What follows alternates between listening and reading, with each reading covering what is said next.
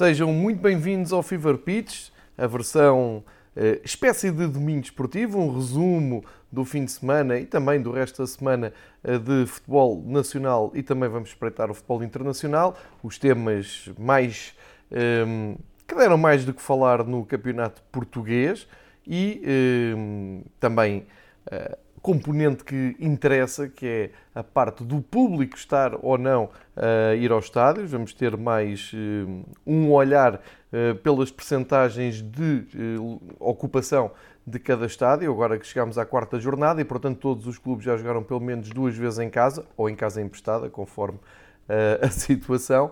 E também o, o, último jogo deste primeiro ciclo de jogos da, da temporada, antes de uma paragem de seleções, eh, e, portanto, com uh, algumas mexidas na, na, tabela classificativa, algumas estreias no futebol internacional, mas vamos já diretos para uh, abrir o primeiro tema deste Fever Pitch, versão então de domingo esportivo. Vamos começar então pelos, pelos temas soltos que poder, podem servir de introdução à jornada 4 do campeonato. Começo precisamente pela marcação de jogos da um, Liga Portugal B-Win. Ora, isto aqui não, não há uh, novidade absolutamente nenhuma. Há muitos anos que nos queixamos de, das datas e horas de que, do Campeonato Português. Primeiro, a marcação uh, tarde e más horas para a organização e logística dos adeptos que querem seguir as suas equipas. Depois, os horários péssimos, seja por desrespeito aos adeptos, seja por desrespeito aos jogadores, estou a falar de jogos demasiado tarde, jogos que acontecem em dias de semana, ou jogos a acontecer no pico do calor, como aconteceu uh, com Tondela e Portimonense, que já falámos aqui em episódios um, passados. Mas agora temos aqui uma inovação, uh, e como sempre não costuma ser boa, e não é, tivemos no dia do Benfica Tondela, o jogo das 6 da tarde do domingo, eh, então a Liga Portugal e a Sport TV resolveram colocar o derby do Minho entre o Braga e o Vitória, que será talvez um daqueles jogos que quem gosta do futebol em Portugal não quer perder. Eh, e, portanto, é obra colocar um dos jogos mais esperados, igualmente com derbys e clássicos, à mesma hora em que joga um dos candidatos ao título, neste caso o Benfica. Portanto, realmente muito para, muitos parabéns a todos os envolvidos.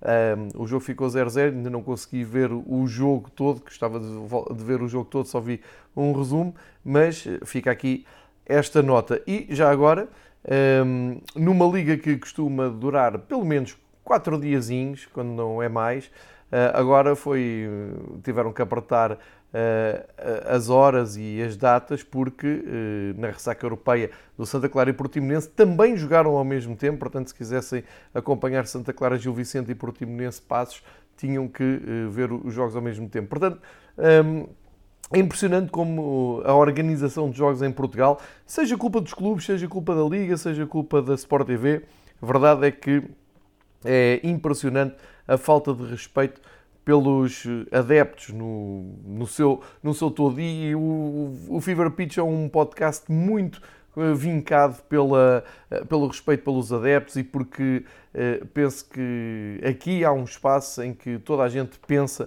uh, do ponto de vista do consumidor, como agora se diz, que é um nome horrível, mas do ponto de vista dos adeptos, sejam aqueles que vão ao estádio, sejam aqueles que eh, não podem ir ao estádio, mas querem seguir as suas equipas, seja daqueles que apenas e só gostam de futebol e querem eh, ver o máximo de futebol possível, ou seja daqueles que ehm, pagam, pagam a Sport TV, pagam a Eleven, pagam a BTV ou pagam alguns destes serviços e sentem-se hum, prejudicados, como também, já agora, faço aqui este reparo, no, nos jogos de sábado às 3 da tarde na Sport TV que eh, tem os direitos do, do futebol inglês, não passou nenhum jogo em direto dos vários jogos que tivemos no sábado à tarde e isto sem que haja nenhuma justificação oficial, nem que, nem que se eh, comunique nas redes sociais, eh, contrapondo com outras interações bem agressivas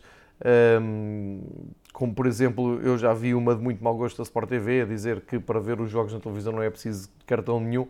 Enfim, tudo, um, tudo muito, muito questionável. Mas para abrir então estas pontas soltas, fica aqui a minha nota.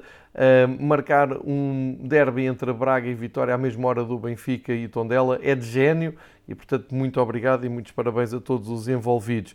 Depois, uh, partindo já para a antecâmara desta, desta quarta jornada, tivemos uma comunicação uh, nas redes sociais de Pedro Proença, presidente de, da Liga Portugal, Uh, congratulando-se com o facto de, a partir deste fim de semana, já podíamos ter 50% da lotação dos estádios. Ora, Pedro Proença ainda não percebeu uh, duas coisas, ou uma de duas coisas, mas eu acredito que sejam as duas coisas. Primeiro, um, o Pedro Proença está a levantar uma bandeira que não é dele um, e não está a perceber que não está a ficar bem na fotografia com essa bandeira porque Pedro Proença está a pedir desde o início o regresso do público aos estádios, muito bem, eu diria que não faz mais que a obrigação dele, mas não quer dizer que à medida que o público vai regressando aos estádios ou que se vá uh, abrindo as portas a mais pessoas, ou a possibilidade de ter mais pessoas nos estádios, que seja uma vitória da Liga, porque não é. Porque uh, as pessoas estão a voltar aos estádios como voltam aos restaurantes, como voltam uh, aos, aos eventos culturais, concertos, em, pavilhão ou ao ar livre, festivais que começam a, desenharem-se no horizonte, ou seja, não há aqui exceção nenhuma, não há aqui triunfo nenhum da Liga. Isto é um mundo a correr, é a vida a voltar ao normal e, portanto, Pedro Proença não está a perceber que não é por aqui que uh, consegue mostrar a força da Liga por muitos artigos que um, Helena Pires e Sónia Carneiro vão escrevendo nos jornais. O que se passa é a vida a acontecer.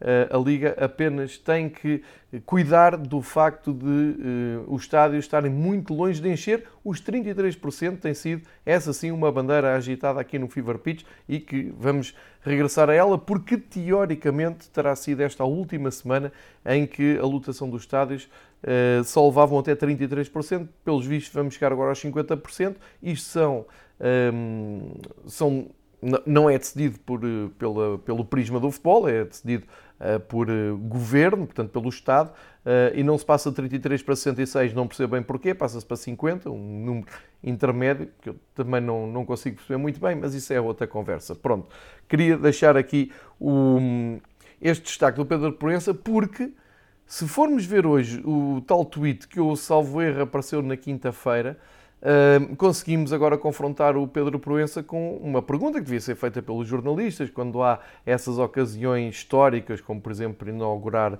lojas de vendas de produtos da Liga Portugal, devia-se perguntar a Pedro Proença o que é que foi aquilo. Basicamente é o que é que foi aquilo. Porque ele escreveu Agora, na quarta jornada, os estádios em Portugal podem levar 50%, 50 da sua lotação.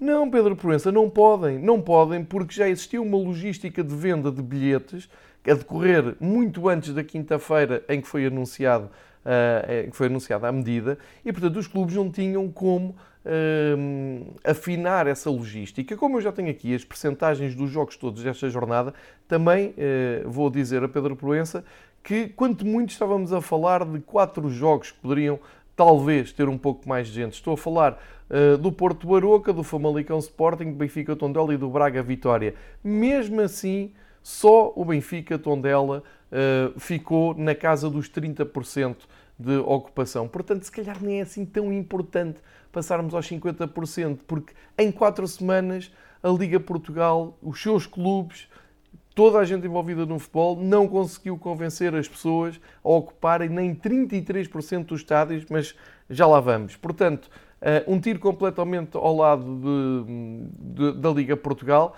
com uma bandeira que, volto a repetir, não é da Liga, fica mal e gostava que alguém confrontasse a organização do futebol português, do futebol profissional, com estes disparates que, que se dizem, porque isto está eh, não, sei se foi apagado ou não, mas se forem às redes sociais do Pedro Proença, não é da Liga, é do Pedro Proença, que ele nisso, nessas coisas para evidenciar sempre vitórias, ou vitórias que ele acha que tem, não hesita em acionar as suas redes sociais. Portanto, não, a quarta jornada não teve 50% de lotação, apesar de a DGS, segundo percebi, ter hum, autorizado esse facto. O problema é que não é a DGS que vende bilhetes, não é o Pedro Proença que gera as logísticas de bilhética de cada clube e eh, os clubes não conseguiram, obviamente, hum, vender 50% da sua lotação e muitos deles, muitos dos que vamos falar a seguir,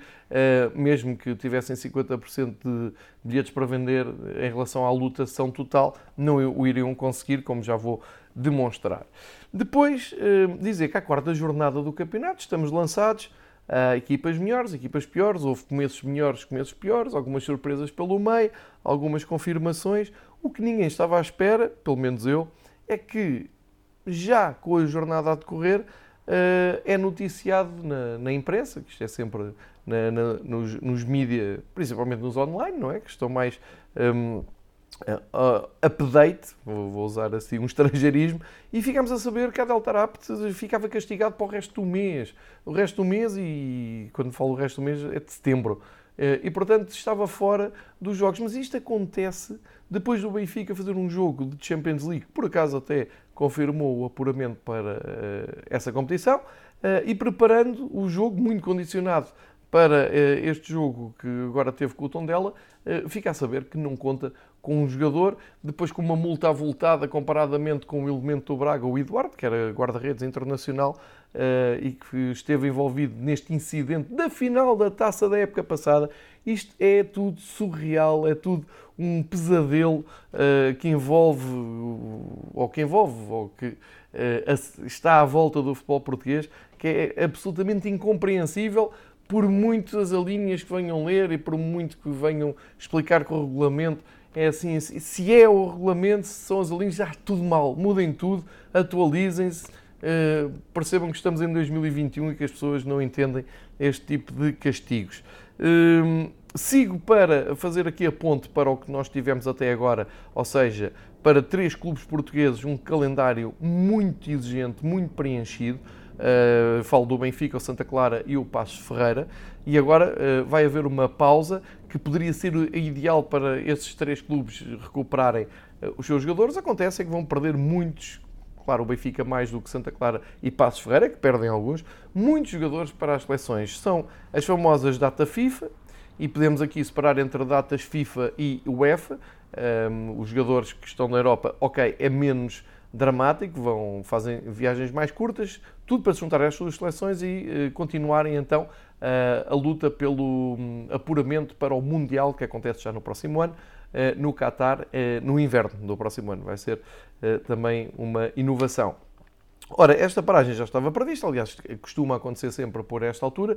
O que não estava previsto é que na data FIFA, vou-lhe chamar assim, ehm, que engloba os Jogos da América do Sul, ehm, a FIFA resolveu eh, aumentar o espaço de tempo para Jogos da América do Sul, para recuperar calendário, e eh, temos eh, esta cena absolutamente absurda de ter jogadores que vão jogar pelo Brasil e pela Argentina, por exemplo, estou a dar aqui o exemplo do Otamendi e do Lucas Veríssimo, mas também uh, do Panteus Nunes, que foi convocado pelo, um, ehm, pelo Tite, do, do, do Brasil, e uh, o jogador que poderia, inclusive, jogar pelo, pela seleção portuguesa, mas que parece que ninguém esteve muito interessado no, no Mateus Nunes, e, enfim, também já tínhamos, já tínhamos aqui um, se calhar uma cota de naturalizados preenchida, não sei, estou, aqui a dizer porque o Otávio vai à seleção, Mateus Nunes foi para a seleção do Brasil,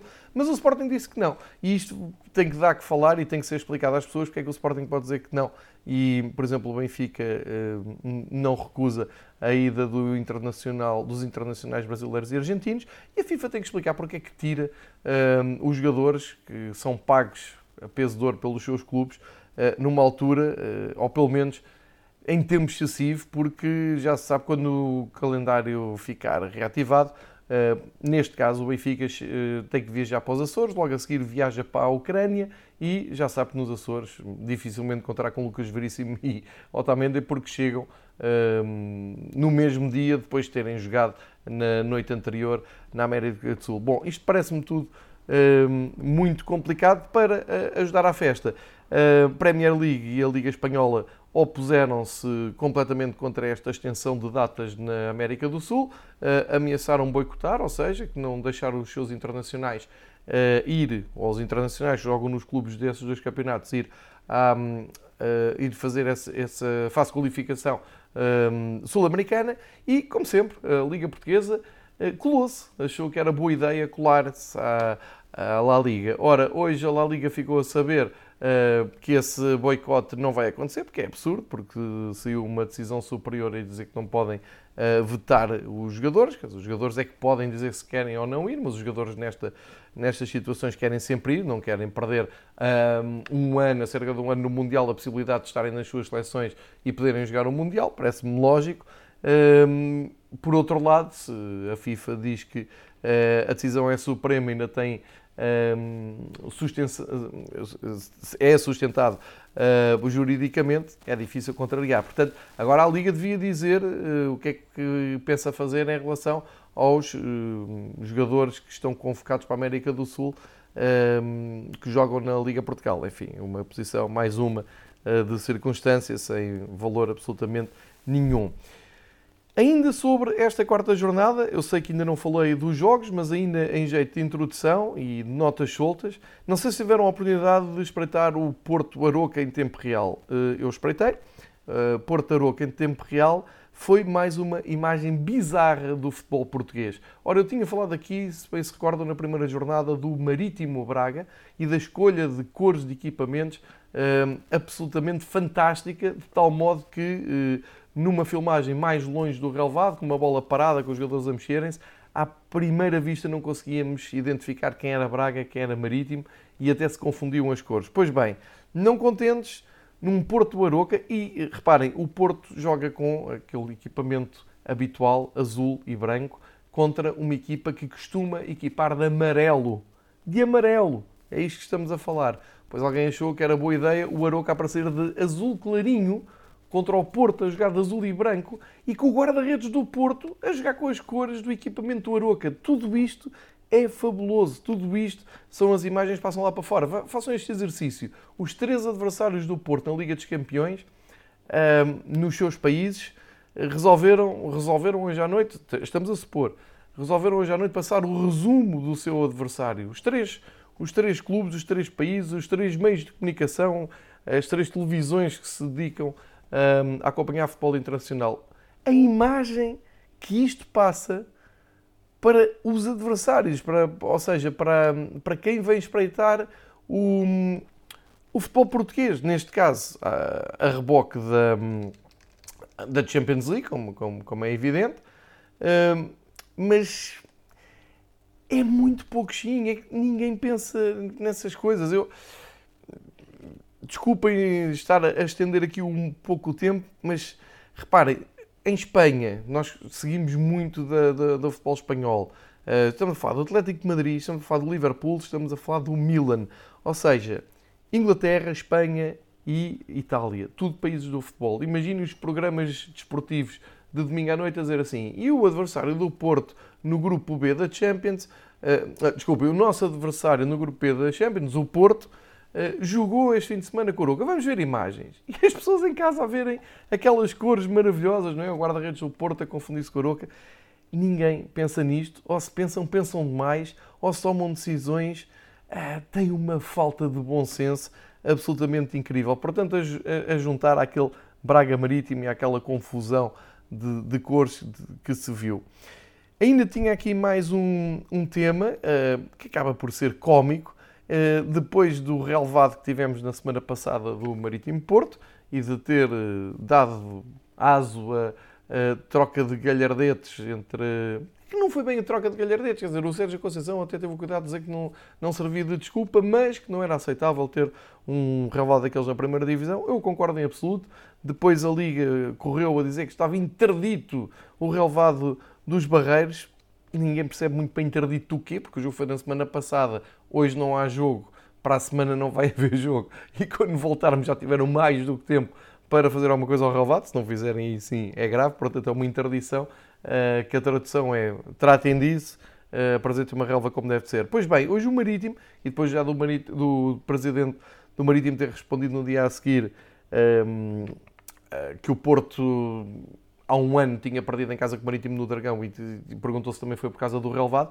Eu acho isto muito engraçado, mas isto não é questão. O Presidente Marítimo tem é que explicar porque é que apresenta um relevado daqueles uh, em plena competição. É isto que tem que ser explicado, é isto que tem que ser perguntado. Hoje o Marítimo resolve fazer uma piada nas redes sociais, uh, na, nas suas redes sociais, com fotografias de um jogo do Porto uh, a jogar em casa, do, do Porto, penso que até do, no, no Porto B não é, porque jogou fora, mas pronto, um jogo qualquer do Porto, uh, de, de, algum escalão, e agora peço desculpa que não, estou-me a lembrar que não, não, não apontei o, jogo, mas pronto, era eh, um jogo a decorrer uh, no campo que o Porto B costuma jogar e uh, fizeram a, a, piada, eu tinha aqui apontado e até queria partilhar com vocês, que foi o Twitter da comunicação do Marítimo, eh, que escreveu no, no Twitter nota de excelência para o relevado do Porto em Gaia, imagens Porto Canal. Uh, ok, nem diz a competição, vem, penso que é Júniors ou, ou, algo assim parecido, e realmente aparecem imagens do relevado em muito mau estado. Uh, fica aqui a nota e uh, volto a dizer, isto é tudo muito giro, mas ainda ninguém conseguiu explicar porque é que um jogo de importância grande do nosso campeonato aparece com um, uma uma qualidade miserável daquelas. Finalmente, e para hum, fazermos também aqui a antecâmara de, de visitarmos também o que foram os resultados desta jornada, um dos jogos que abriu a jornada aconteceu entre a SAD do Belenenses e o Moreirense. Já sabem o que eu acho sobre isto, isto é sempre aqui uma bizarria falar de uma SAD que uh, compete na primeira divisão, enfim, já estamos habituados, joga em Leiria, teve a presença de 573 pessoas, que há quem me diga que mesmo que, que nem acredita que tenham lá estado essas 573 pessoas, mas enfim, vamos, eh, mais uma vez vou dizer, vamos confiar nos números do site oficial da Liga. Estiveram no estádio de Leiria 573 pessoas a ver um jogo da primeira divisão, entre Bessado e Moreirense, equivale a 2% da ocupação do estádio. 2% da ocupação do estádio. É, enfim, é, fica, fica a nota.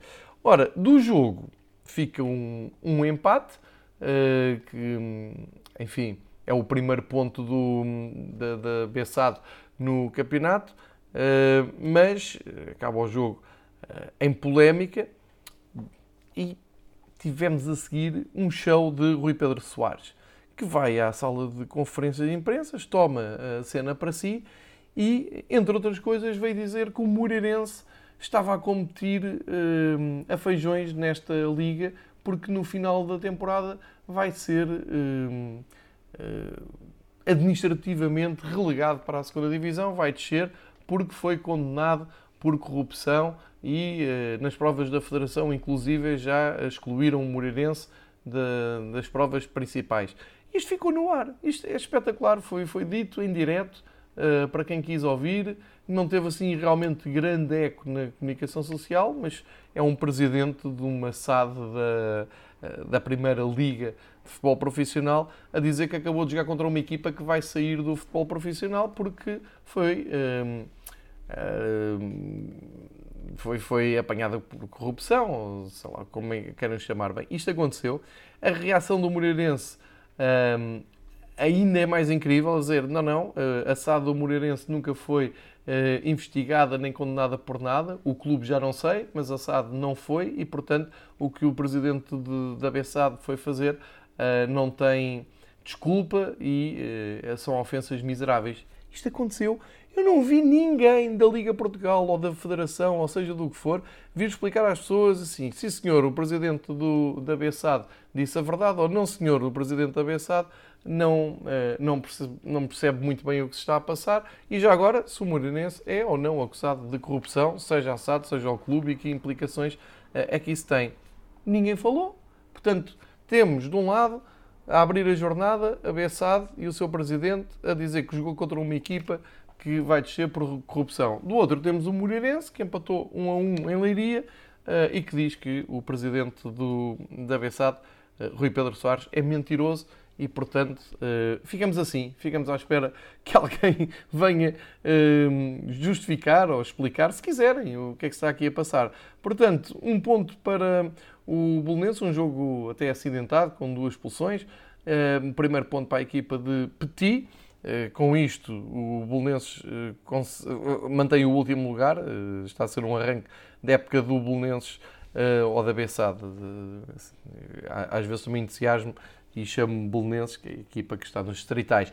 Mas tem um ponto, o Petit já disse que precisava de reforço, eu concordo, os jogos com Sporting e Porto foram penosos. Uh, e por outro lado, o Moreirense soma o segundo ponto, uh, correspondente a dois empates.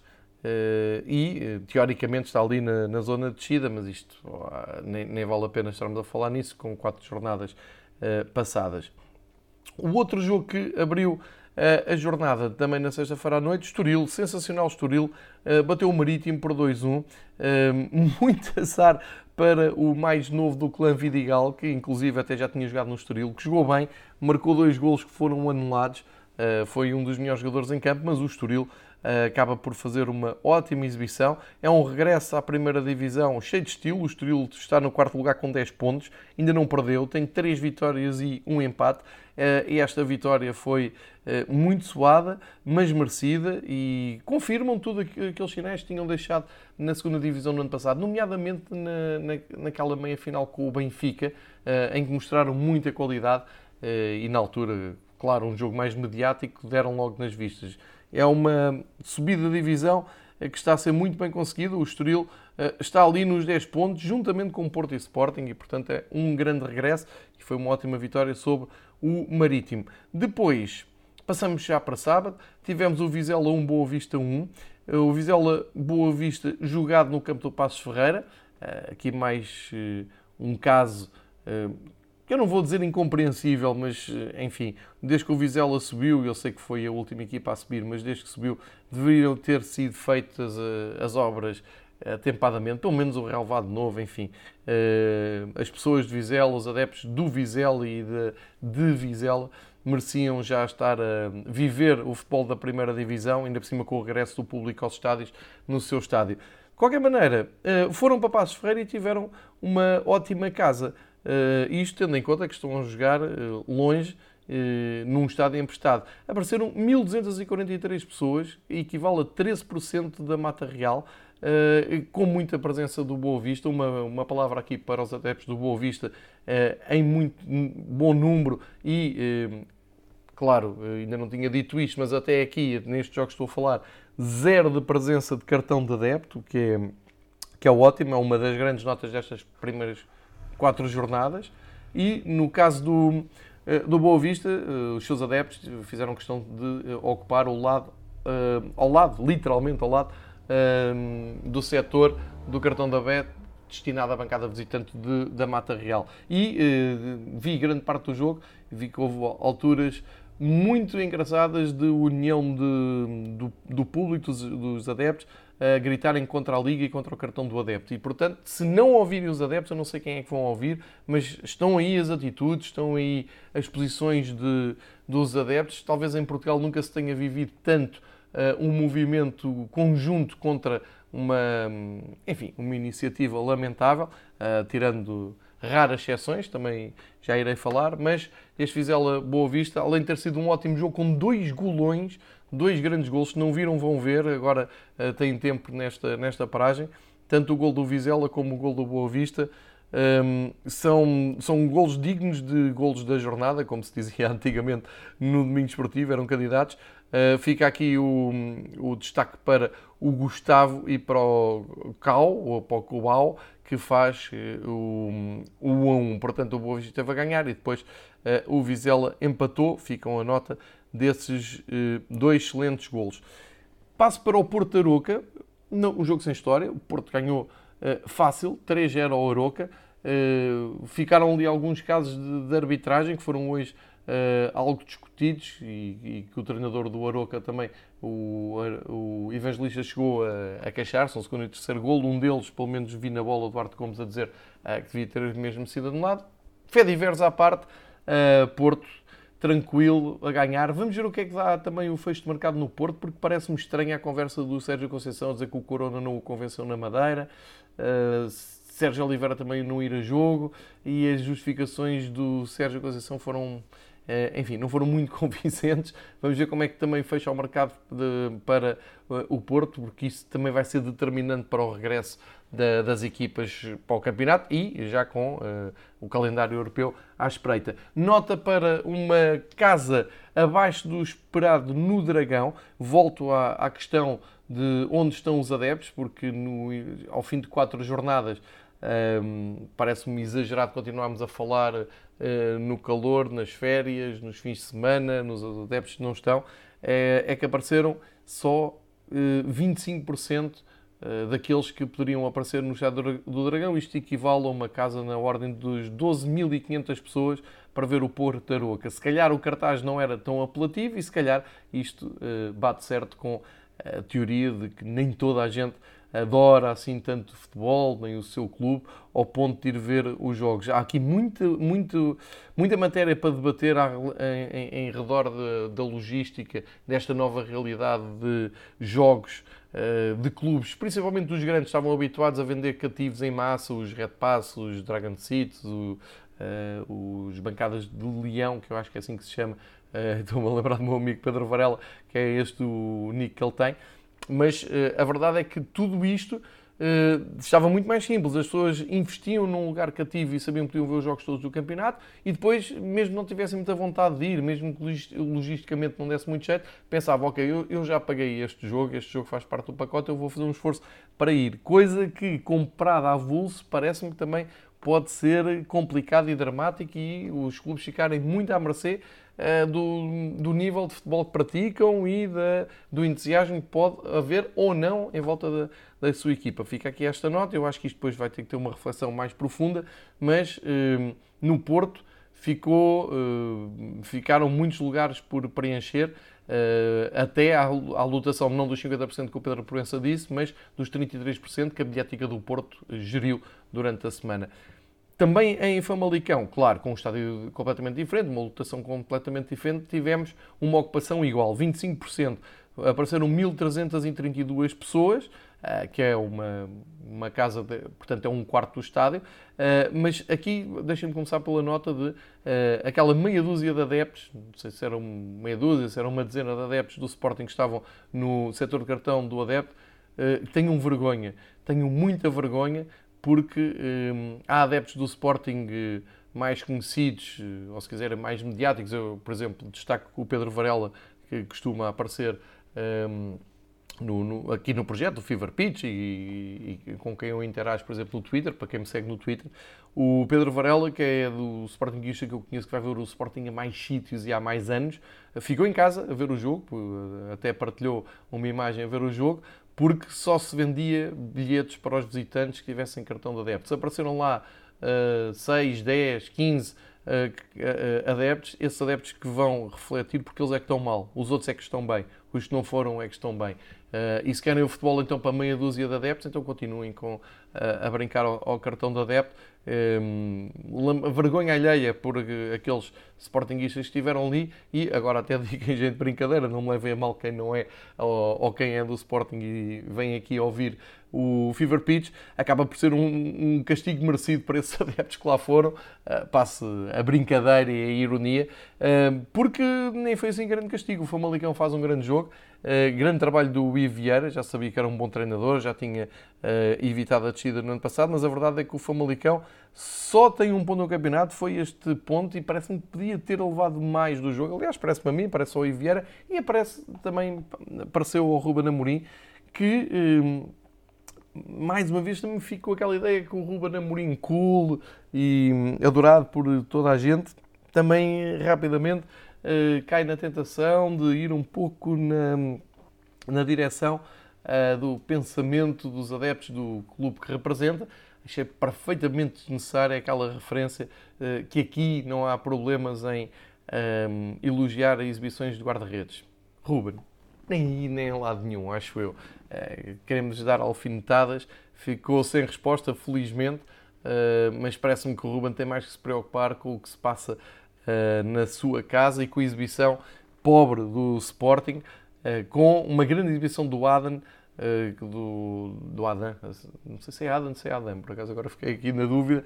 Mas um, grande exibição do guarda-redes espanhol do Sporting a resgatar um ponto eh, num jogo que tem sido muito difícil para o Sporting. Aliás, o Famalicão tem criado mais dificuldades ao Sporting que a maior parte, do, ou se calhar quase todos os clubes em Portugal. É incrível esta ligação Famalicão-Sporting, que fica um, ehm, também já aqui o aperitivo para a segunda mão, ver como, como, na segunda mão, isto é, na segunda volta, como é que vai ser em Alvalade. Ora, já olhando para hoje, dois jogos, como eu disse, às 6 da tarde, lamentavelmente, porque não consegui ver o Braga Vitória, mas eh, começo por falar no Estado da Luz. Aqui um bom sinal, no Benfica Tondela apareceram cerca de 20 mil pessoas, não chegou a 20 mil pessoas, mas quer dizer que são 30% de, eh, de ocupação. Ou seja, Ehm, voltámos a ter a ocupação de Barcelos, quando o Gil Vicente Benfica teve 31%, foi a mais alta até agora, eh, e voltámos a ter na, na primeira jornada em Moreira de Cones, deixem-me só ver aqui na, nas minhas notas, tínhamos tido 24%, portanto aumentámos. Eh, agora no Estádio da Luz havia, hum, da minha parte pelo menos, uma desilusão, eh, porque era um, um jogo que poderia levar muita gente, o Benfica Aroca levou só 14 mil, 21%. Hoje uh, tivemos já na casa dos 30%. Portanto, mais perto dos, dos 20 mil. Parece-me no Estado da Luz está, estamos preparados para dar o salto a seguir. Uh, eu penso no Dragão também estamos preparados para chegar aos 50%, aos 50% e ocupar essa percentagem. E em Alvalade também uh, se chegará lá com, com toda a certeza. Mas pronto, fica esta nota. Jogo do Benfica Tondela, jogo muito difícil, já adivinhava que não iria ser nada fácil, ressaca europeia, muitas mexidas na, no 11, individualmente e uh, a nível tático. Uh, Jorge Jesus acabou por optar pelo mesmo esquema que usou contra o Aroca, um futebol eh, mais clássico, um 4-4-2, com dois avançados, o Gonçalo Ramos e o Darwin, regressado. Só dois centrais para poder fazer descansar o Otamendi, lá está, em vésperas de ir para a América do Sul. Portanto, foi com o Vertonghen um, ehm, e o Lucas Veríssimo. Depois, Grimaldo um, ehm, voltou ao jogo porque os seus índices de recuperação devem ter sido bons, tal, tal como o João Mário. André Almeida estreou-se a, defesa de direito. É uma boa notícia para Jorge Jesus, a recuperação é, é, é uma das muito boas notícias deste arranque de temporada, em, a, a, a, evolução do André Almeida na, na equipa do Benfica. Eh, começou como, como suplente e agora já, já conseguiu chegar à titularidade. Claro que não jogou o jogo todo. E depois a, aposta para o meio campo foi entre Meite e eh, João Mário. João Mário é absolutamente essencial. Meite eh, parece-me que ainda não conseguiu encontrar o seu espaço, ainda não conseguiu encontrar o tempo, a velocidade de reação e o contexto certo no, no futebol português. Chegou agora, tem poucos jogos, mas hoje era uma boa oportunidade para tomar conta daquele meio campo, não aconteceu. Uh, Everton, eu vou dizer isto sem um, desrespeito nenhum pelo Internacional Brasileiro, mas mais de meia centena ao serviço de, de jogos com a camisola Benfica. Uh, Esperava-se muito mais de um internacional brasileiro, inclusive deixou de ir à seleção e tem sido muito pouco Everton uh, para aquilo que era a expectativa criada, para aquilo que era uh, o expectável por um jogador desta categoria que viesse aqui desequilibrar. Uh, que ele cumpre, sim, uh, ele parte ali sempre da esquerda para dentro, eu, eu diria até parte muitas vezes da esquerda para trás. É um jogador que não está, não tem confiança de partir para cima do drible, não, não está a ter confiança que mostrou, por exemplo, no ano passado, quando ia à procura de espaços para rematar cruzado e até fez golos. Uh, continuamos à espera de ver aquele Everton que vimos ao serviço do Brasil e até no Grêmio no, no Brasil. Fica esta, esta nota porque, entretanto, já passou meia, mais de meia centena de jogos e o, o Everton parece estar uh, sempre à procura uh, do, do jogo seguinte para mostrar toda a sua qualidade. Uh, depois, falta falar de, de, de Pizzi. Pizzi também muito apagado, muito apagado e esperava-se muito mais de Pizzi porque nem sequer foi a jogo em Eindhoven, era um trunfo que Jorge Jesus tinha para este jogo. E depois, estas coisas estão todas ligadas, não é? O Jorge Jesus, quando está em Eindhoven, por muito esteja a sofrer e por muito, muita pressão que tenha, tem que ter ali uma réstia de, eh, de, de, de, horizonte e pensar, ok, há aqui jogadores, eh, por exemplo, Lucas Veríssimo, por culpa própria, não jogou o jogo todo, não teve aquele desgaste todo, portanto está bom para avançar no domingo. O Pizzi não jogou todo, portanto vou contar com o Pizzi no domingo. Há sempre ali um equilíbrio que se faz. O problema é quando os, os jogadores não, não, não, não correspondem. E o Pizzi Uh, com o seu peso na equipa, com os seus números, com a sua estatística, com, ehm, com a sua cultura de clube, inclusive, uh, esperava-se aqui muito mais. Não está numa boa fase o Pizzi, não, não marcou diferença, acabou substituído.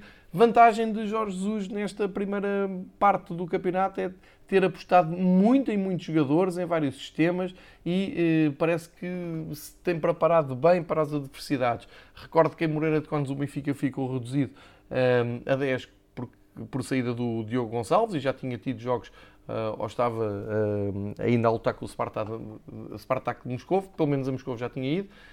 Um, e mesmo assim conseguiu aguentar um 2-1 com muitas dificuldades, com o Moreirense bem, bem, um, bem no jogo. Depois, eh, com o PSV teve muitas dificuldades de andamento, de, de eu diria até de físico e aguentou bem em Lisboa. No segundo jogo, então, foi, foi histórico, porque conseguiram.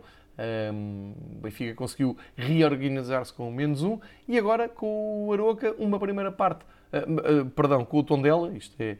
Um, isto já aconteceu na emissão da BTV com Jorge Jesus e acho que o Heller com tudo também, deve ser por serem os dois de amarelo, mas peço desculpa por essa confusão. O Tondela conseguiu fazer aquilo que se esperava aqui: boa organização, eh, eh, boa resistência, boa organização defensiva acima de tudo, e sempre podia, espreitava o contra-ataque. Num desses contra-ataques conseguiu mesmo marcar um, um gol que lhe deu vantagem e que deixou em sobressalto a, a equipa do Benfica.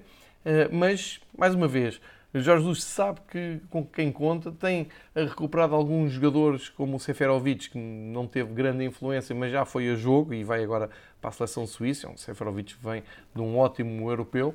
Uh, e conseguiu mexer na equipa de maneira que o Benfica tomasse conta do jogo e que fosse perigosa e que criasse as oportunidades que não tinha criado na primeira parte, nomeadamente com a entrada, claro, de Rafa, sempre ele, um, a agitar completamente o jogo, mas também de Gilberto, que foi para o lugar do André Almeida, e o Gilberto acabou por ser mesmo determinante.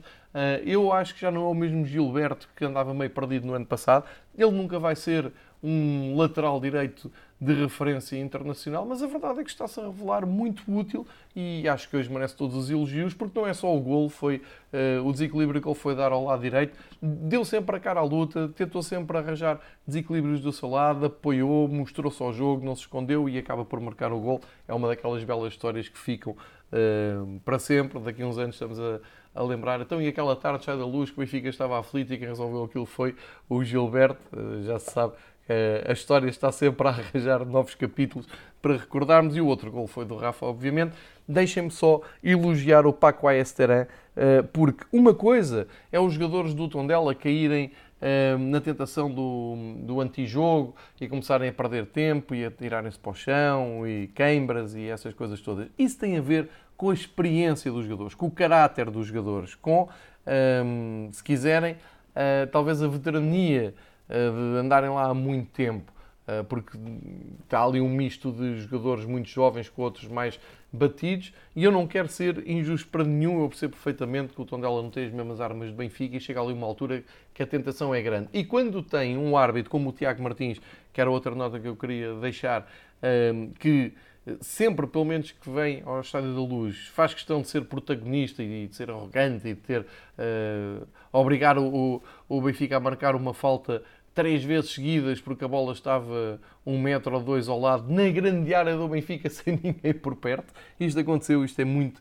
uh, do que o Tiago Martins tem para, para dar. Fica, um, ehm, fica aqui uma imagem de elogio para o Tondela porque o seu treinador um, ehm, organizou a sua equipa de maneira Uh, muito competente, como eu tenho dito aqui também ao longo do, do, tempo que ele tem estado cá. Eu acho que o Paco Estaran é um treinador competente, um, tem feito um ótimo trabalho. E hoje ele tem uma coisa que não, que, uma, uma atitude que fala por si só e que talvez não tenha aparecido na televisão, eu penso que não apareceu na transmissão da televisão, porque o Benfica sai para o ataque e mais uma vez estava uma bola dentro de campo em frente ao banco do Tondela. E eh, foi incrível ver o Paca a correr e antes que o Tiago Martins eh, visse a bola e que já o tinha feito por duas ou três vezes, parasse o jogo porque estava outra bola dentro de campo, eh, o Pacaestarã entrou dentro de campo e tirou a bola para que o jogo não parasse, mesmo com a sua equipa sem bola a defender. Eu vi isto, foi, foi à minha frente, e também vi um, o apreço que a bancada central atrás dos bancos teve, também viu esse gesto e aplaudiu o Pacaestarã. Portanto, fica aqui esta nota uh, para se explicar que o Tondela não é uma equipa de uh, antijogo, uh, e uma, uma, equipa que esteja a fazer mal ao, ao campeonato português. Não, os próprios jogadores depois é que têm, um, ehm, têm um bocado essa tendência, mas caramba, o Benfica, uh, há poucos dias em Eindhoven, na parte final, os seus jogadores, o Odisseus também já estava a demorar um pouco mais a bater o pontapé de baliza, houve jogadores se calhar que no choque preferiam ficar no chão, isso faz parte do futebol e eu nem vou muito por aí.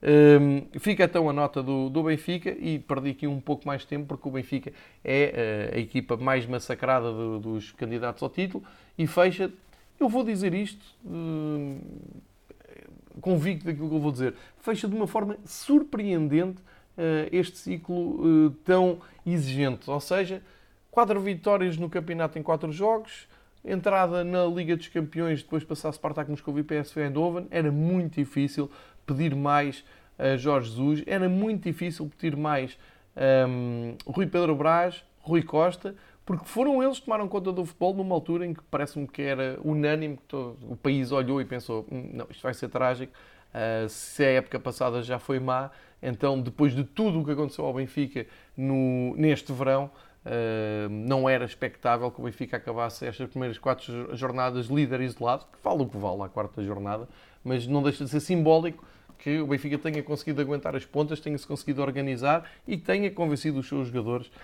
um, a conseguirem uh, esta, um, estes esforços para, para tudo ser bem sucedido. Última nota. Em relação ao último ano e meio de, de futebol, eu vou uh, repetir aqui esta imagem. O Benfica, sem público no estádio, não ganhava este tom dela. Tenho certeza absoluta, tal como não teria ganho ao PSV. O público voltou ao Estádio da Luz e isto também é bom para, para reflexão. Uh, estes cerca de 20 mil espectadores que resolveram vir ver o Benfica uh, nestes primeiros três jogos oficiais da temporada, quatro com o Spartak Moscovo, é um público que percebe o jogo, percebe o clube e percebe o que é que a equipa precisa nos mais determinantes momentos da partida. Por isso, tantos elogios da parte dos jogadores como do treinador. É muito importante ao Benfica quando está a perder um zero e tem, um, tem que ter paciência à procura dos passos para chegar ao gol, ter o apoio do seu público e não ter imediatamente uma dela ou uma exigência um, que no Estádio da Luz costuma ser brutal, e isto não é de agora, já vem do estádio antigo, só que o que eu noto é que com estes 20 mil o Benfica está em perfeita harmonia com a bancada e daí aqueles festejos depois do gol do Gilberto e aquele uh, cântico logo a seguir ao gol do Gilberto em, em unanimidade no Estádio da Luz. Portanto, fica também esta ideia que às vezes 20 mil é melhor do que 65 mil um, numa altura que eu lembro-me em que já, sei lá, a meia hora de jogo estava 0-0 e o estádio passava um nervosismo lá para dentro incrível. Agora, essa é a vida dos grandes clubes, essa é a vida do Benfica, ter o estádio cheio e ter o público a exigir e a querer ir em cima da equipa. Isso, eu já, já vejo futebol na luz desde os anos 80, nada a dizer. Agora, nota para a inteligência também das pessoas que foram ao estádio da luz e perceber como é que podem ajudar a equipa. Isto é muito importante, penso que pode-se passar para outros estádios, mas o meu conhecimento é este e partilho aqui esta opinião. Do Braga Vitória, vou compensar o tempo que tive aqui a falar sobre eh, Benfica e Tondela, porque vi muito pouco. As informações que eu tenho são uh, até de nível pessoal. uh, e parece-me que o Braga poderia ter ganho o jogo, merecia ter ganho o jogo, teve mais oportunidades. Um, 7.500 pessoas ou 7.600 pessoas em Braga, 25% da lotação, de 33 possível, não, não é chocante, uh, mas de qualquer maneira uh, penso que um, um Braga Vitória merecia ser melhor tratado pela Liga, como eu disse, ter um, um horário uh, só para, para esse jogo, para que toda a gente possa, possa ver, e em contas finais, dizer que o Braga acaba com um, dois, dois jogos em que não ganha, portanto é um empate, uma derrota e duas vitórias. O Braga soma agora 7 pontos. Do lado do uh, Vitória, o Vitória acaba por uh, fazer render aquela, um, aquele triunfo que teve na última jornada, já na reta final com o Vizela, daqueles 4-0, e soma agora 5 pontos e pode começar, uh, Pepa pode ter agora mais tempo agora que passou esta barreira psicológica do derby, também era importante para o Vitória não perder. Penso que sai melhor o Vitória de Guimarães do que o Braga, que o Braga que agora quando voltar tem à sua frente o calendário europeu carregado uh, e com expectativa de seguir em frente, penso eu que será uh, objetivo dos responsáveis de Braga. Nos dois jogos que fecham a jornada, nota para a, a triste plateia que apareceu nos Açores. O Santa Clara merecia muito mais carinho em casa. Não sei se o facto de ser num domingo à, à noite, penso que às 8 da noite, afastou pessoas ou não. Sei que apareceram 588 pessoas em São Miguel, ou seja, 5% do estádio foi ocupado. Isto é quase um jogo à porta fechada. 588 pessoas para o Santa Clara Gil Vicente. Uh, vou repetir, o Santa Clara merece carinho. Uh, o, que o que passou o Santa Clara nesta, nesta arranque de temporada, uh, entre casos de Covid, entre viagens, entre esforço, entre uma eliminatória dura com o Partizan, que acabou por se rir aos, aos sérvios, o Santa Clara consegue ganhar ao Gil Vicente, que era muito importante esta vitória para, para o Santa Clara, porque andou a gerir o esforço da, da Europa. É a primeira vitória de Santa Clara no campeonato, soma 4 pontos e dá ali um salto mais confortável. Para o Gil Vicente, segunda vitória, a segunda derrota um, seguida, depois de ter começado com duas vitórias, mas nada de, de grave. Um, aliás, o resultado uh, acaba por ser bom para o Santa Clara, no sentido de são os três pontos, mas também não é muito convincente. E uh, eu tive a oportunidade de ouvir o Ricardo Soares a dizer que o resultado podia ser outro, e acredito que o Gil Vicente pudesse a levar mais dos Açores. De qualquer maneira, bons sinais do Gil Vicente neste arranque de campeonato e um desejo que o Santa Clara consiga fazer um campeonato tranquilo, uh, consiga manter os seus melhores jogadores, que eu acho que a, a, saída do Carlos Júnior, a saída do Morita, que parece que está mesmo de, de saída, é que podem atrapalhar os planos da, da, equipa de futebol. E eu não queria nada que daqui a uns meses estivéssemos a dizer que o Santa Clara fez uma, uma má época por causa do esforço europeu. Eu acho que o esforço europeu do Santa Clara já está compensado com as vitórias que conseguiu, com a ajuda que deu a Portugal de estar no ranking eh, à frente da, da França. Isso tem que ser valorizado, tem que ser, um, ehm, tem que ser elogiado. Eh, porque o, a presença de Santa Clara foi muito digna na Liga das Confederações. E o mesmo se aplica ao Passos, que eh, depois de ter perdido naturalmente num dos palcos mais míticos do futebol atual, em Inglaterra, com o Tottenham, eh, o Passos já fez um, já teve uma grande proeza. Aquela vitória ao Tottenham ninguém tira e toda a gente uh, que viu em, na Mata Real esse jogo há de se lembrar para o resto da vida, apesar de depois terem perdido em Londres de uma forma natural. Mas o Passos Ferreira somou a segunda vitória. Tinha ganho no primeira, na primeira jornada, voltou a ganhar agora, agora com uh, surpresa, porque foi em Portimão e o Portimonense também está a fazer, também tem duas vitórias, também tem feito um, um bom arranque de campeonato. Isto perante uma plateia interessante no Algarve, apareceu 22%, portanto, um jogo à mesma hora de, dos Açores no Algarve já levou muito mais gente, uh, muito mais gente não em número de espectadores, estamos a falar de 1.100 espectadores, mas é a ocupação do estádio aqui que interessa, 22%, uh, é bem bom para Portimão. O Portimonense perde, perde em casa, Paulo Sérgio queixou-se uh, da finalização, há ali aquele problema para resolver do Beto, vamos ver como é que fecha o mercado. Isto é extensível a todos os clubes.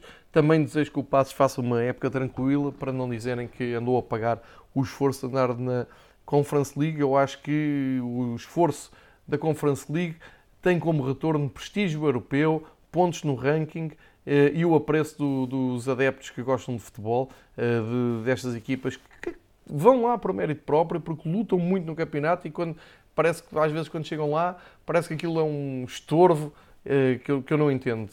Para isso, mais vale então desperdiçarem alguns pontos antes de lá chegarem e não se apurem. Portanto, muitos elogios ao Santa Clara, ao Passos, do Benfica já falei, que também conseguiu eh, conciliar a luta europeia com eh, um bom arranque no campeonato e eh, vamos ficar à espera da quinta jornada.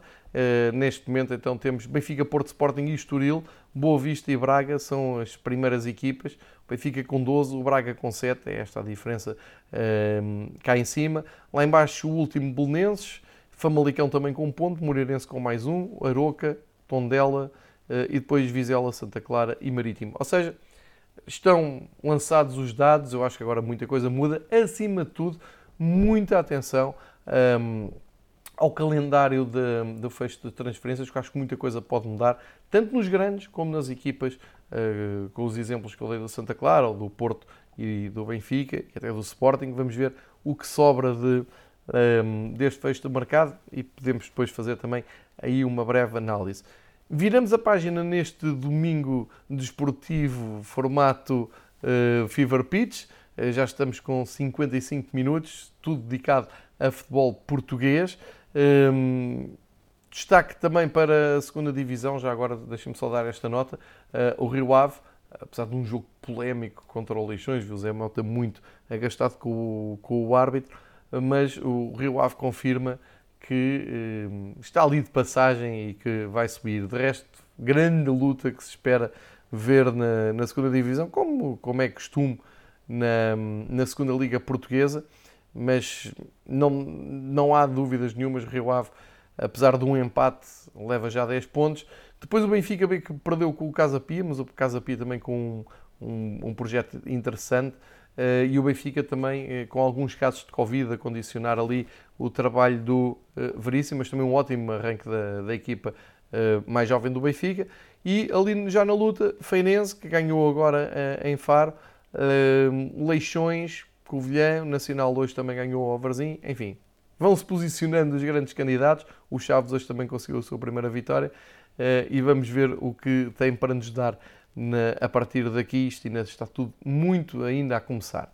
Viramos a página, como eu estava a dizer há pouco, vamos então para o futebol internacional uh, e desvalorizando aqui classificações, mas dando só aqui algumas notas breves. Inglaterra, toda a gente aguarda então a estreia de Cristiano Ronaldo, que esta semana trocou o futebol italiano pelo inglês, regressa ao Manchester United. Dizem que poderia ter sido ao Manchester City. Tudo bem, quando acabem bem.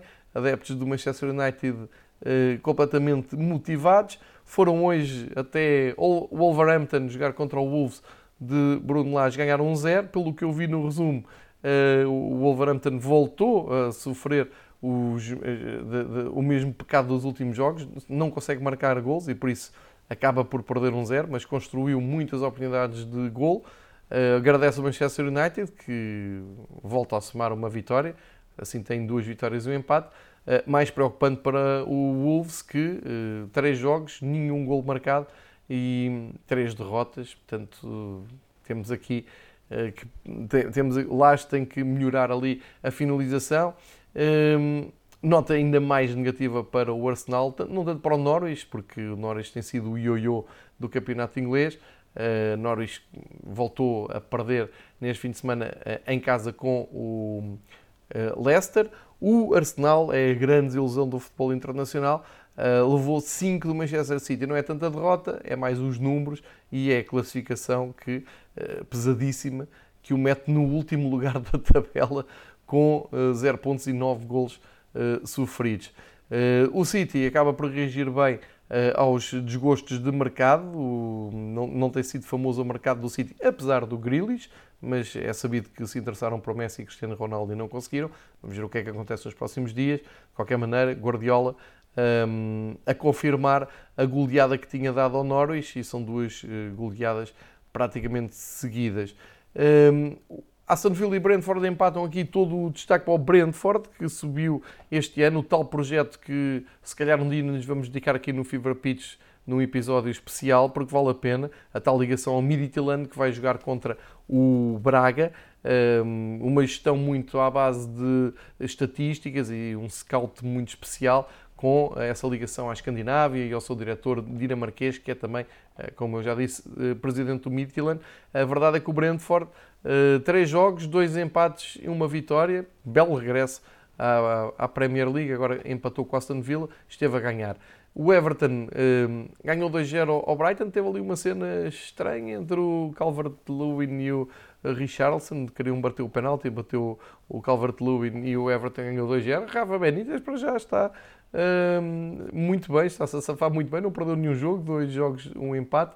Uh, esta vitória é mais natural em Brighton, mas um terreno sempre difícil. Empate entre Newcastle e Southampton, dá a ideia que o Southampton também está a somar pontos na senda do que foi feito no, no ano passado, que às tantas poderia ter descido, vai aqui acumulando uh, pontos preciosos.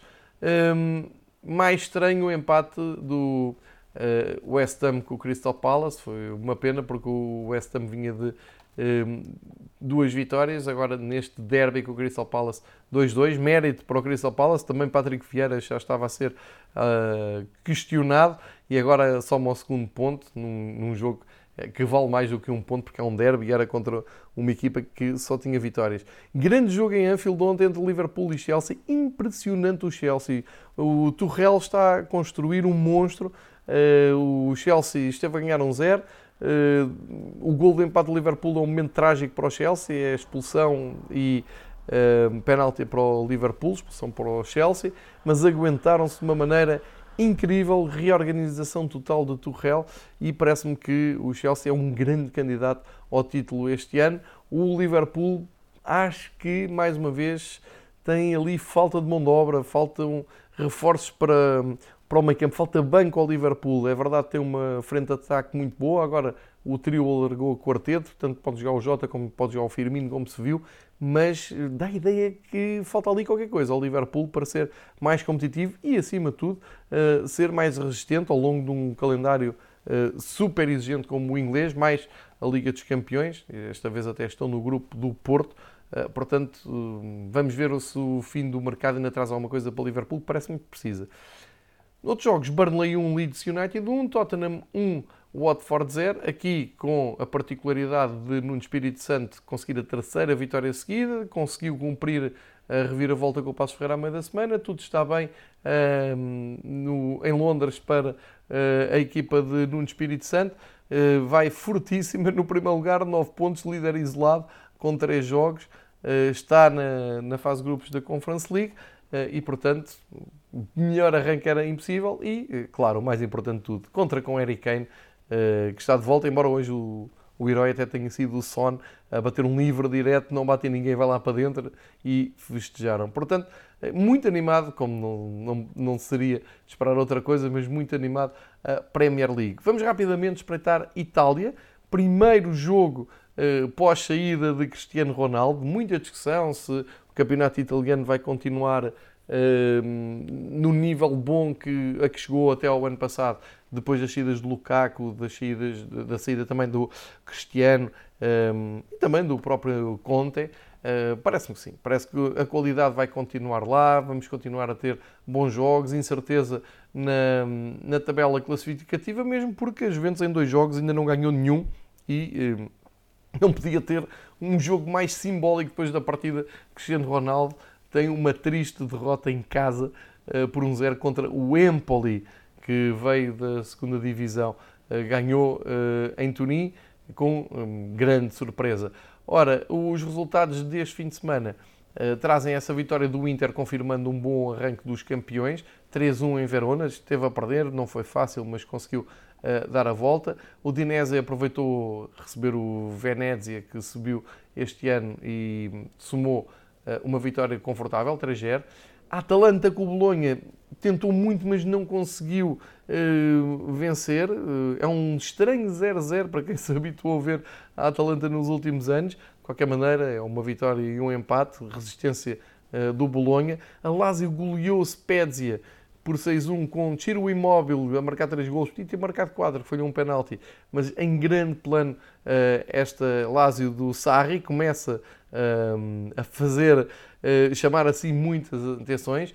Boa vitória da Fiorentina sobre o Turino, que parece que vai partir para mais um ano de resistência a tentar evitar a descida. e hoje tivemos já o Nápoles a ganhar com, no terreno do Génova, uh, segunda vitória para, para, a equipa do Nápoles, num terreno nada fácil. Empate entre Sassuolo e Sampdoria, o, a outra equipa que costuma produzir muitos, muitos gols e dar grandes jogos também para a zero, ou seja, não foi a tarde de Sassuolo como não tinha sido a tarde da Atalanta, Sassuolo 0, Sampdoria 0. Grande vitória do Milan no, na recepção ao Cagliari, o, a estreia do Giroud a marcar o gol. Ainda não é Ibrahimovic, como sabe. O Rafael Leão tem um gol que lhe é atribuído, apesar de ter batido num companheiro. É uma vitória ehm, muito boa do, do, do Milan, 4-1, um, ehm, que chega-se também à frente, não é? E, finalmente, José Mourinho arranca muito bem no campeonato italiano. Foi jogar com uma equipa que subiu, o Salernitana, aproveitou para ganhar 4-0, de superioridade total, coletiva individual e aqui está a Roma, dois jogos, duas vitórias, seis pontos e ainda com o mercado aberto, o Abraham, por exemplo, marcou, eh, muita expectativa para ver os passos seguintes eh, desta Roma. Passamos agora para a Espanha, eh, também primeiro ano pós-Messi, aqui muitas, muitas mudanças.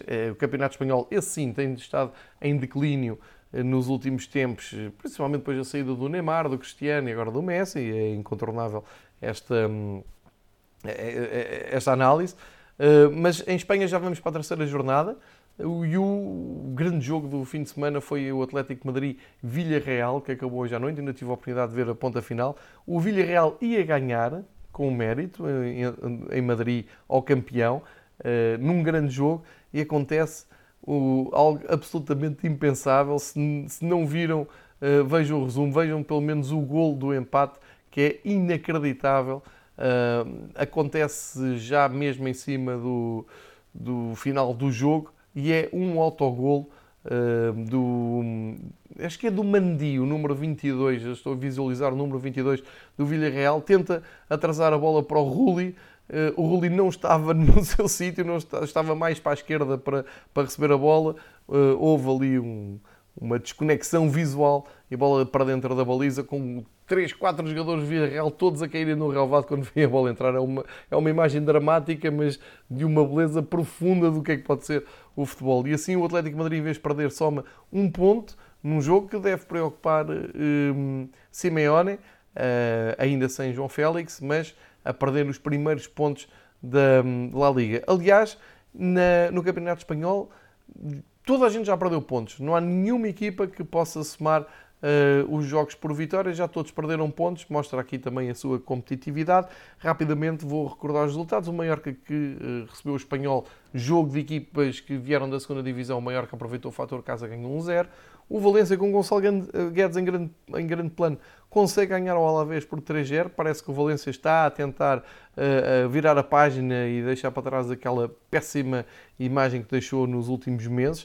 Uh, para já, três jogos, duas vitórias e um empate. E, repito, Gonçalo Guedes de volta. O Atlético de Bilbao consegue ganhar em Vigo por 1-0, grande vitória. A Real Sociedade ganha ao Levante por 1-0 também. E o Elche impõe um empate ao Sevilha, com um grande jogo do Fidel, que fez um ótimo jogo. Bom, bom jogo do um, um Sevilha a perder pontos. E o Real Madrid com uma vitória muito difícil, como é tradição, em Sevilha contra o Betis, um grande gol do Carvajal, com todo o mérito para o Benzema, uh, foi o detalhe que resolveu o jogo, mas reparem, isto nos jogos de sábado, todas as equipas que se defrontaram não marcaram mais de um gol, Uh, foi 1-0, 1-0, 1-0 e isto mostra que falta aqui qualquer coisa no Campeonato Espanhol. Mas em contraste, hoje uh, já tivemos mais golos, o Barcelona ganha ao Getafe 2-1 sem grande convicção, mas de qualquer maneira Memphis Depay está a assumir um, eh, o seu papel, está a ser desequilibrador, o Barcelona que calha no grupo do Benfica, uh, está-se a reconstruir e um, conseguiu a vitória, é verdade, não é espetacular, mas conseguiu ganhar ao Getafe. O Osasuna ganhou de forma uh, absolutamente espetacular, com dois golos nos tempos de desconto em Cádiz, 2-3, jogo importante e pontos importantes para as contas da manutenção.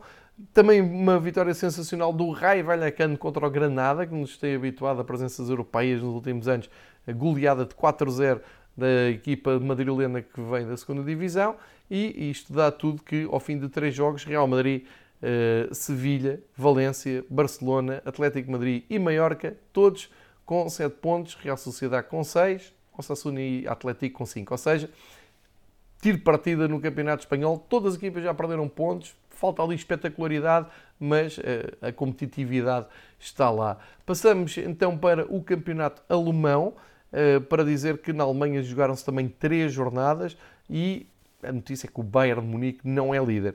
O líder é o Wolfsburg, sensacional arranque de campeonato um, da, da equipa do Wolfsburg, que hoje aproveitou para somar a terceira vitória seguida, ganhando ao Leipzig. E é a segunda derrota do, do Leipzig. É um princípio um, preocupante para o Leipzig pós-Nagelsmann, que, como se sabe, foi para o Bayern de Munique. Agora o um, treinador dos Estados Unidos, o March, está a ter muitas dificuldades uh, em conseguir impor o seu futebol. Já Van Bommel está à frente do Wolfsburgo e uh, é a grande sensação do uh, início deste campeonato. O gol foi marcado por Roussillon, o francês, e temos o Wolfsburgo então na frente da Bundesliga. hoje houve outro jogo, o simpático União de Berlim bateu o Borussia de Mönchengladbach por 2-1 também pontos importantes para o União, que também garantiu a meio da semana a presença na Conference League. Isso vai ser muito, muito engraçado de ver o União Berlim na Europa. Um, União Berlim que, diga-se, ainda não perdeu nenhum jogo. Esta foi a primeira vitória, mas vinha já de dois empates. Uh, volta a estar ali perto do top 6 e isso é engraçado. A jornada abriu em Dortmund, adversário do Sporting, uh, que ganhou 3-2, muita dificuldade para ganhar ao Offenheim. Apareceu mesmo o Haaland eh, numa altura em que parecia que o jogo estava uh, resolvido com o empate do Offenheim muito perto do fim. O Alan parece que tem imã, a bola vai ter com ele, ele faz mais um daqueles golos de força. Um, acho que aqui o segredo do, do, Dortmund é o mesmo segredo de muitos clubes pela Europa fora, chama-se janela de transferências. Quando fechar, se Alan continuar no Borussia, o Dortmund é uma equipa a ter em conta tanto na Bundesliga como na Europa. Se Alan sair, as coisas ficam bem mais complicadas para uh, os adeptos da Muralha Amarela. Mas, de qualquer maneira, o Dortmund a cumprir aqui uh, no, no, arranque, apesar da, daquela derrota com o Friburgo, enfim, é uma irregularidade, já nos habitámos um bocado a ver, mas uh, repôs aqui algum ânimo com esta vitória arrancada a ferros no fim com o Offenheim. Na jornada de sábado, Friburgo foi ganhar a Stuttgart 3-2, o Friburgo uh, a confirmar um grande arranque de temporada, duas vitórias e um empate. O Mainz ganha o Greutfurt que começa a desenhar-se como um candidato forte à descida. O Mainz, que andou nessa luta no ano passado, já soma aqui 6 pontinhos em 3 jogos. O Greuther Furt não, não, uh, ofereceu grande réplica. O Leverkusen foi ganhar ao Augsburg por 4-1. Também eh, exibição de gala do Leverkusen, que está ali também na luta pelo primeiro lugar. Eintracht e Armínia empataram 1 1. A Eintracht este ano não está a começar tão forte. Fala-se da possível saída de Kostic. Vamos ver se este Eintracht de Frankfurt este ano vai andar uh, ao contrário do que andou no ano passado, que andou ali a lutar pela Liga dos Campeões e este ano não começou com tanto fogo. O Colónia uh, confirmou uh, a boa imagem que tinha deixado com o Bayern e ganhou por 2-1 ao Bochum, outra equipa vinda da segunda divisão, e mantém-se também ali no top 6 com duas vitórias.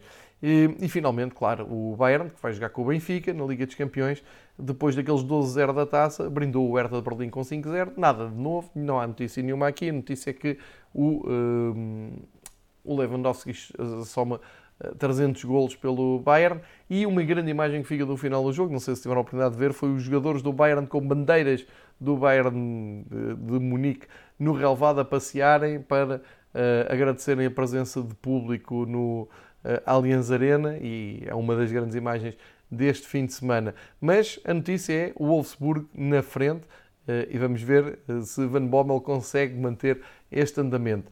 Fechamos com a Liga Francesa, especialmente porque na Liga Francesa tivemos hoje o começo de uma nova era, se quiserem, um, ehm, do novo rei em França. O Messi entrou é a grande notícia do Rance contra o PSG, porque entrou o Messi, mas ficou apenas e só 1-0 para o PSG. Há uma grande imagem que é no fim o guarda-redes do Rance a pedir ao Messi para tirar uma fotografia com o filho dele ao colo, é muito bom, a mostrar já, a fazer lembrar até aquela final da Copa de Espanha, com todos os colegas do Messi a quererem tirar uma fotografia com ele e com a taça, uh, que mostra realmente um, o, o alien que temos aqui.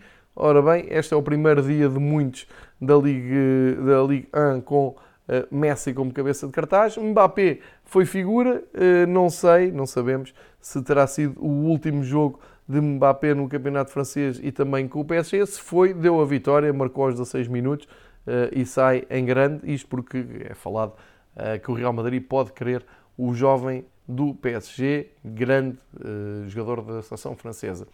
Ora, o que é que temos aqui? Não, não, há grandes novidades porque o PSG desta vez não facilitou. O arranque é limpinho. 4 jogos, 4 vitórias, 12 pontos. Portanto, vamos tentar perceber o que é que aconteceu mais de perto. O Angers está também com um arranque surpreendente, voltou a ganhar, tem 10 pontos, eh, é segundo classificado. O AG costuma ser uma equipa a lutar mais pelos lugares de permanência. Ganhou o Rennes por 2-0. Outro clube que vem da segunda divisão e que está um, a surpreender é o Clermont, que, uh, Clermont, que empatou 2-2 com o Metz e uh, soma 4 jogos sem derrotas. São uh, duas vitórias, dois empates. Também mantém o terceiro lugar. Uh, arranque surpreendente o fantástico Nice, ehm, que já tinha ganho ao campeão por goleada, recebeu o Bordeaux. O Bordeaux é o tal clube que tem ligação umbilical aqui ao Boa Vista e que anda a receber jogadores do campeonato um, português, como ao Fran Sérgio, que se estreou, com o Ricardo Mangas também uh, na a, a central. Uh, jogadores que nos habituámos a ver no Campeonato Português, o Mangas no Boa Vista, o Fran Sérgio veio do Braga. Uh, não podia ter sido pior a estreia da equipa do Bordeaux, uh, equipa treinada agora por Petkovic, ex-selecionador da Suíça, contra o Gaultier, atual campeão de França, que conquistou o título pelo Lille, pelo Lille saiu, veio para o Nice e está a fazer um arranque de temporada sensacional. 4-0, golos de Kluivert, Guiri, que fez um bis, e ainda houve tempo para o Duran Ulier fazer uh, o seu gol aos 85 minutos. Ou seja, temos um grande Nice para acompanhar este ano. Temos um Bordeaux preocupante, eh, mas sempre para manter debaixo do olho, por essa ligação que tem ao Boa Vista. Também ontem houve um Marselha-Saint-Etienne, depois daquele Marselha-Nice, o Saint-Etienne Uh, regressa com Payet uh, titular e num dos grandes clássicos do futebol francês, o Marselha ganha 3-1, também confirmando um, os bons sinais que já tinha deixado para trás. O jogo com o Nice ficou por resolver, não sei ainda que resultado é que vai ter final, mas acho que podemos contar com o Marseille este ano para animar ali o topo da tabela. Dos jogos de domingo, o Mónaco ganhou ao Terroir, o Mónaco em um, ressaca europeia, depois de ter sido eliminado, mas ter dado tudo na Ucrânia uh, para entrar na Liga dos Campeões, não conseguiu, voltou às vitórias, importantíssima esta vitória uh, do Mónaco, a primeira no campeonato para sair ali daquela zona vermelha. O, como eu disse, o Angers ganhou, o Lance empatou com o Lorient 2-2, o Strasbourg ganhou 3-1 ao Brest e o Lille, campeão, ganhou 2-1 ao Montpellier. É uma vitória curta, mas eh, leva o Lille para a primeira vitória em 4 jogos no campeonato e soma assim 5 pontos e consegue-se meter ali a meio da tabela na paragem das seleções. Estas foram as notas mais fortes da, da jornada do fim de semana. Talvez deixe aqui só uma nota de rodapé para dizer que o PSV eh, comanda o campeonato na Holanda com 3 jogos, 3 vitórias, com uma vitória uh, mesmo na ressaca da eliminação em casa com o Benfica, conseguiram ganhar 5-2 ao Groningen. Resposta do Ajax foi de 5-0 ao Vitesse, parece-me passa muito por ali, sem grande surpresa, a luta pelo título, uh, mas o Ajax já tinha perdido pontos, tinha empatado com o Twente e eh, agora tem companhia também do Utrecht na terceira posição.